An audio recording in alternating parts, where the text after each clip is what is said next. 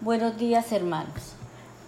Vamos al devocional como todos los días y hoy nos toca la enseñanza de Mateo 17 del 1 al 13. Se llama la transfiguración de Cristo. Seis días después Jesús llevó a Pedro y a los hermanos Santiago y Juan hasta un cerro alto para estar solos.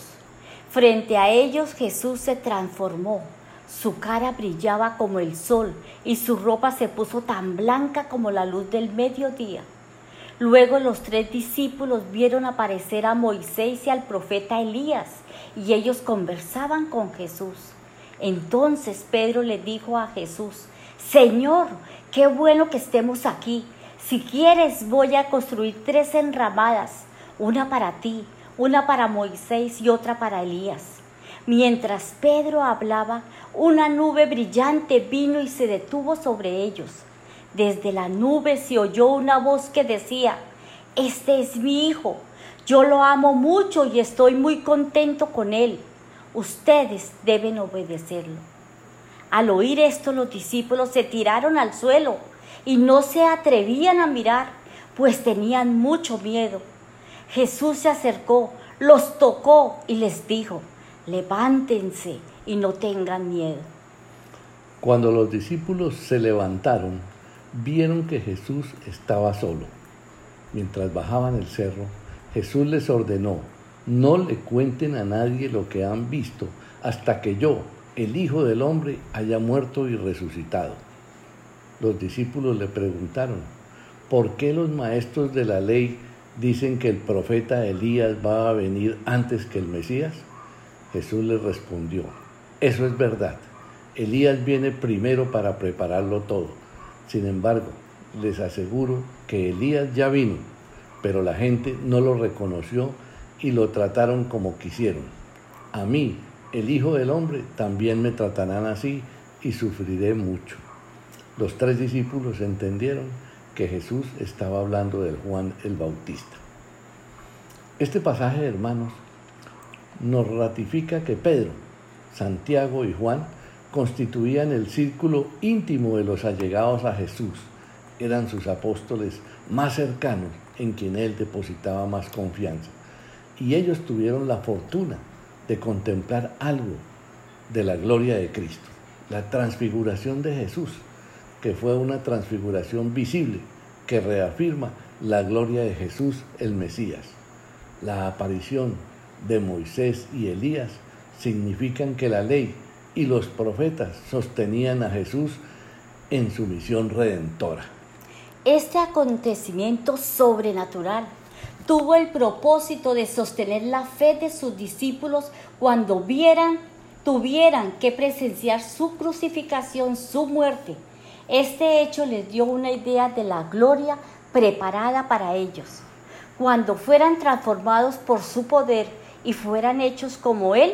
Imagínense, estos apóstoles quedaron sobrecogidos con la visión gloriosa, al punto que Pedro, cuando sugirió construir tres ramadas, pensó que era más deseable seguir allí y no volver a bajar para encontrarse con los sufrimientos de los cuales tenía tan poca disposición para oír.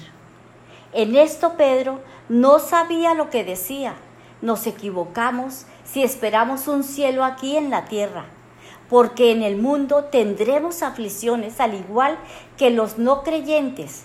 Es que en nuestra vida vamos a pasar por diversas experiencias en el camino a la gloria. Debemos tener cuidado de llevar a Cristo con nosotros, ya que Él prometió que siempre estaría con nosotros.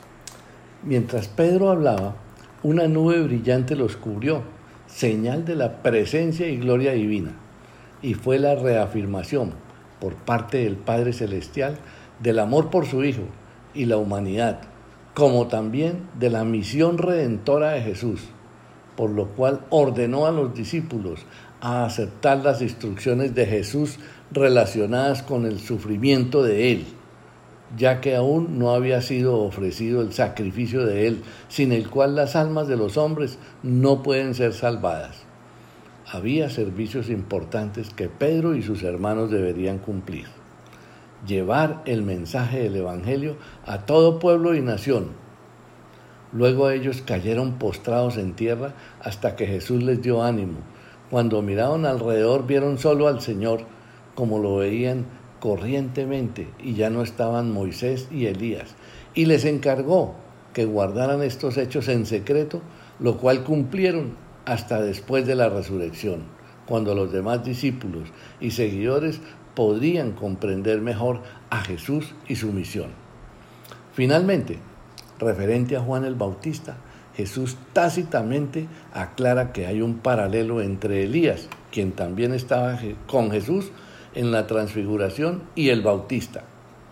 Es que el mensaje y la apariencia física de Juan el Bautista recordaron al pueblo a Elías.